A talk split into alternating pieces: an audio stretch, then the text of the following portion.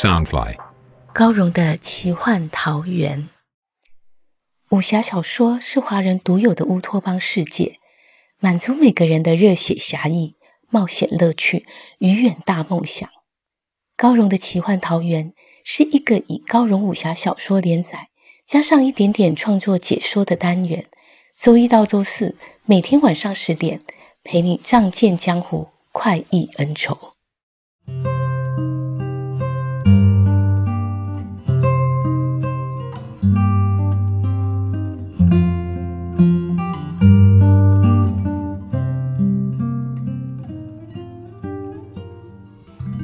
来到高荣的奇幻桃源。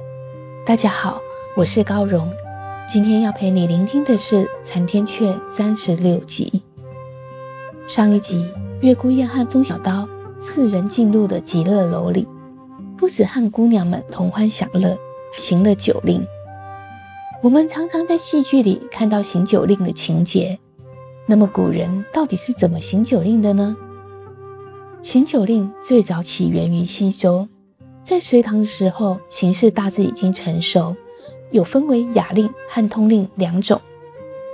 雅令又称为文字令，就是有一位九令官主持，他会先说出诗词或者是对联，其他人就跟着他说出的句型接续说出来，有点像我们现在的接龙，只不过我们现在的接龙都是接成语。或者是歌词之类的，但古时候会参与行雅令的人，大多是文人雅士，他们文采非凡。其实行酒令当然也就有比较文采的意思，所以他们接的酒令都会是自己想出来的诗句或者是对联。唐朝的行酒令还会把酒杯放在流水当中，看流到哪里，就是由那位文人雅士来吟诗作对。如果真的想不出来，接不下去，就会被罚喝酒，所以称为行酒令。极乐楼的这一段情节，讲的就是月孤雁、风小刀和陆逍遥、花无浪、赵竹五个人行雅令。至于通令，就还分成游戏令和赌赛令。顾名思义，就是参加的人就像是玩游戏或者是赌博一样，他们可以掷骰子、抽签、划拳、猜数。有点像是我们现在的划酒拳，就是会挥拳啦，大声呼喝，很容易炒热酒宴中的气氛，也不用文绉绉的吟诗，所以比较适合普罗大众。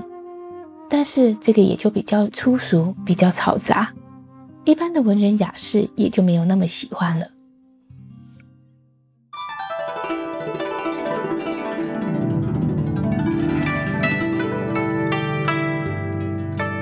水灵郎的头牌姑娘在花无浪的邀请下姗姗来迟。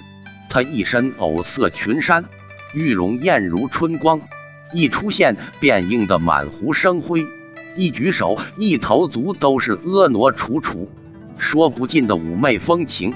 她在小婢的搀扶下，轻轻走入画舫，盈盈扶了一礼，柔声道：“仙哥来得迟了，还望各位大爷恕罪。”赵竹呵呵傻笑道：“不醉不醉，仙子能来，什么都不醉，倒是咱们都醉了。”风小刀怎么也没想到，竟在烟花之地与菊仙哥重逢。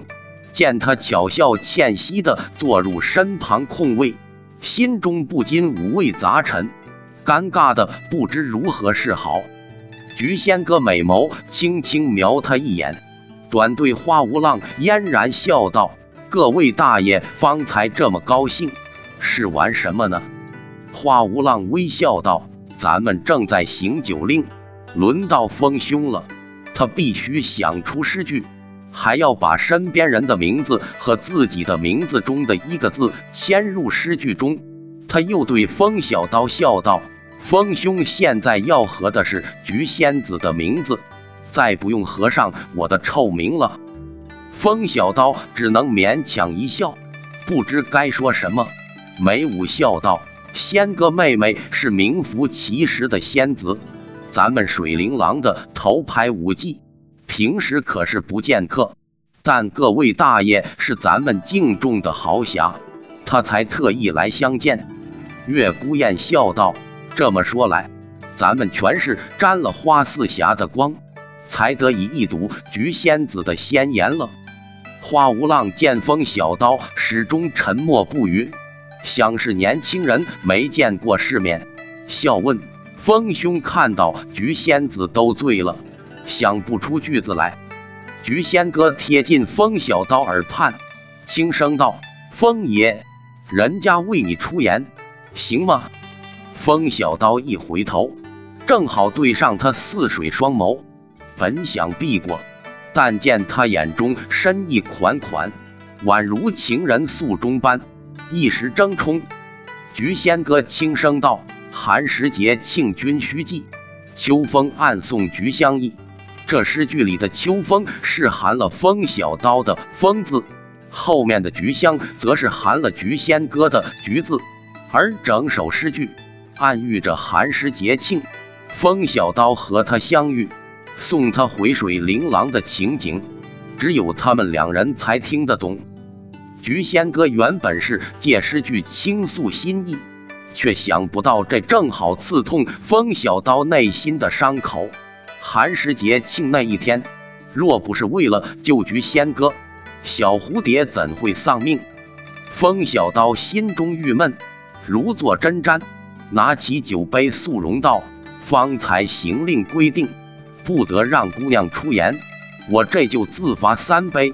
他一口气连喝了三杯酒，正想找个借口离开，花无浪却笑道：“可咱们也说有赏有罚，菊仙子说的这么好，咱们该赏他什么呢？”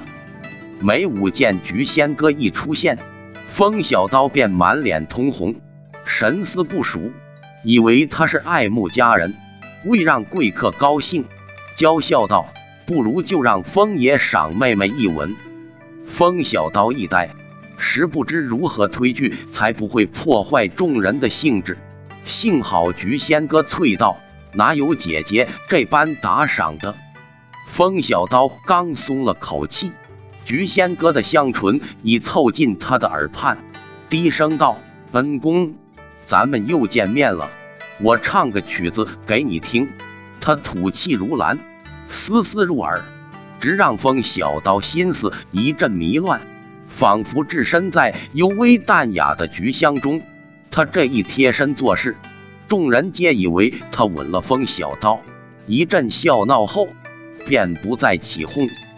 菊仙哥起身走向画舫前端的一具长征，柔情深深的凝望着风小刀，道。让仙哥为心中的英雄献上一首曲儿，助兴助兴。众人以为他是为座上所有嘉宾弹奏，都欢声叫好。但见他仙指轻轻拂掠筝弦，宛如撩拨在每个男子火热热的心口上。琴声清清静静，悠悠扬扬，曲韵婉转哀艳，如泣如诉。彩绣殷勤捧玉钟，当年拼却最颜红。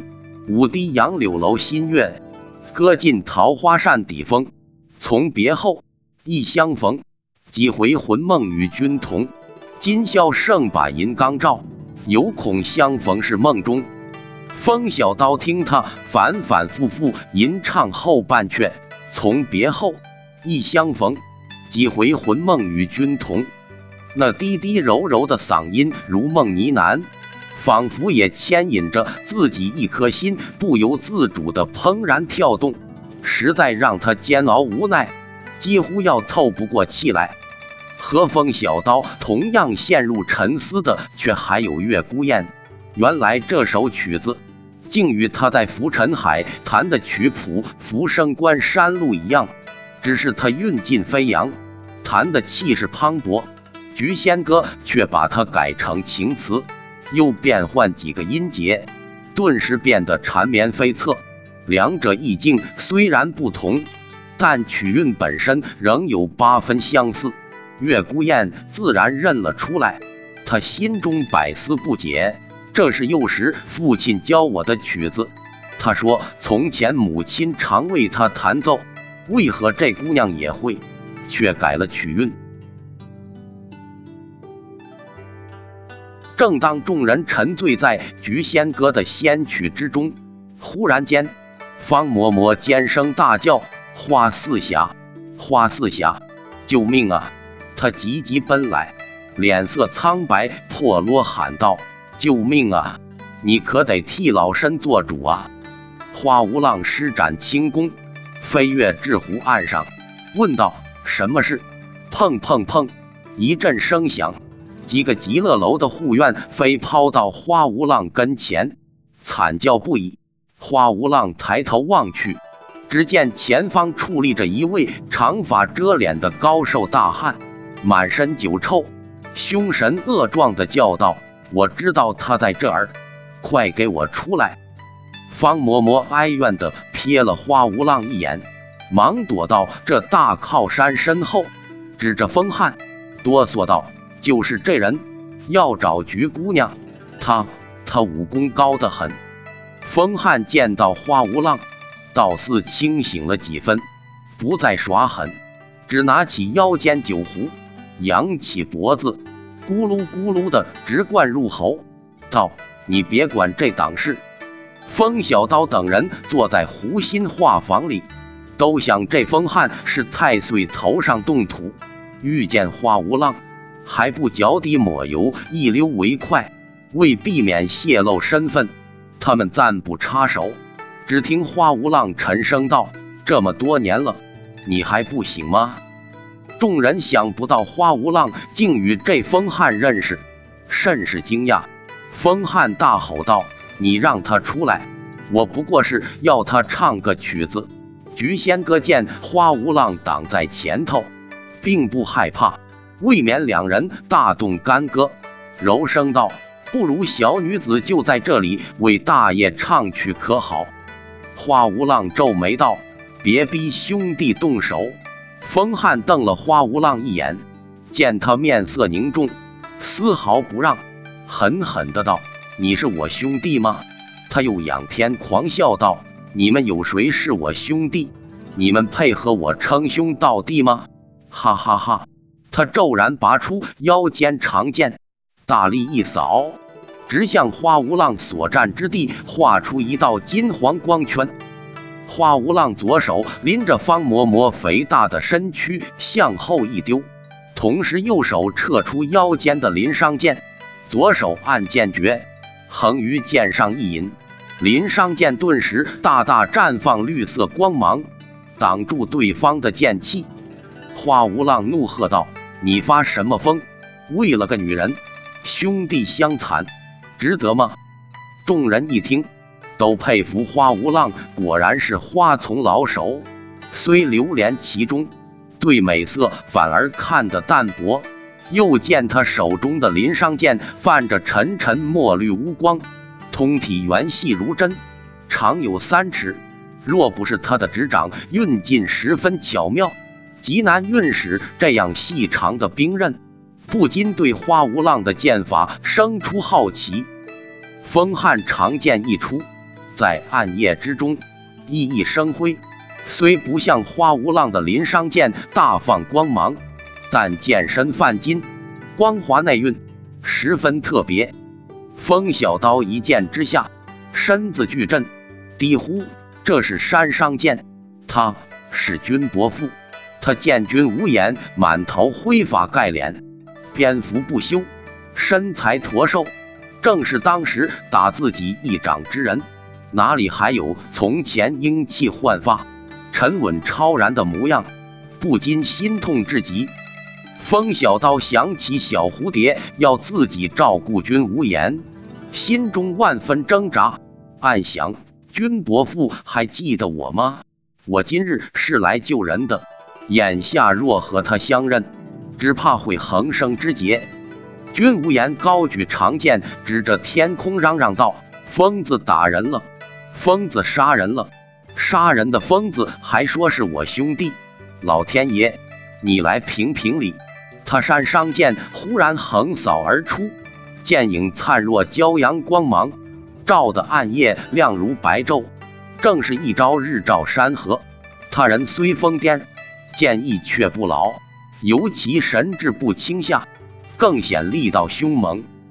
花无浪见君无言真动起手来，金黄剑影如日光漫天洒来。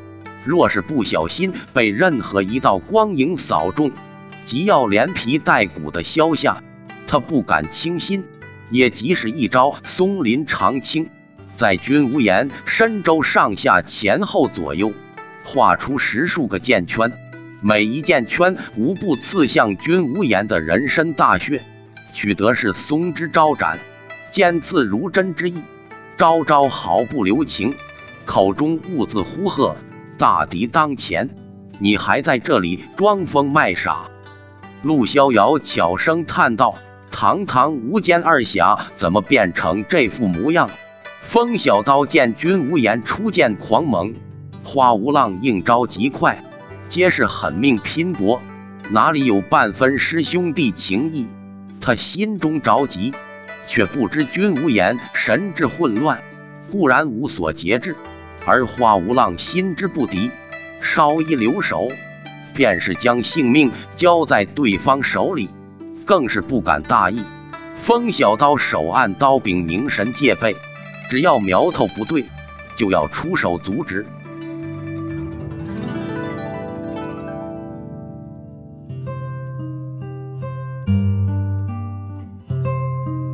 重别后，亦相逢，几回魂梦与君同。水帘郎的头牌武技菊仙歌与风小刀在极乐楼重逢了。他与风小刀会擦出什么火花呢？而从小教导风小刀武功的君无言竟然疯了。他说：“要上无间岛的人小心了，疯子又要杀人了。”他自己就是疯子，却说无间岛还有一个杀人的疯子。他讲的是谁？这又是怎么回事呢？欲知详情，请听下回分解。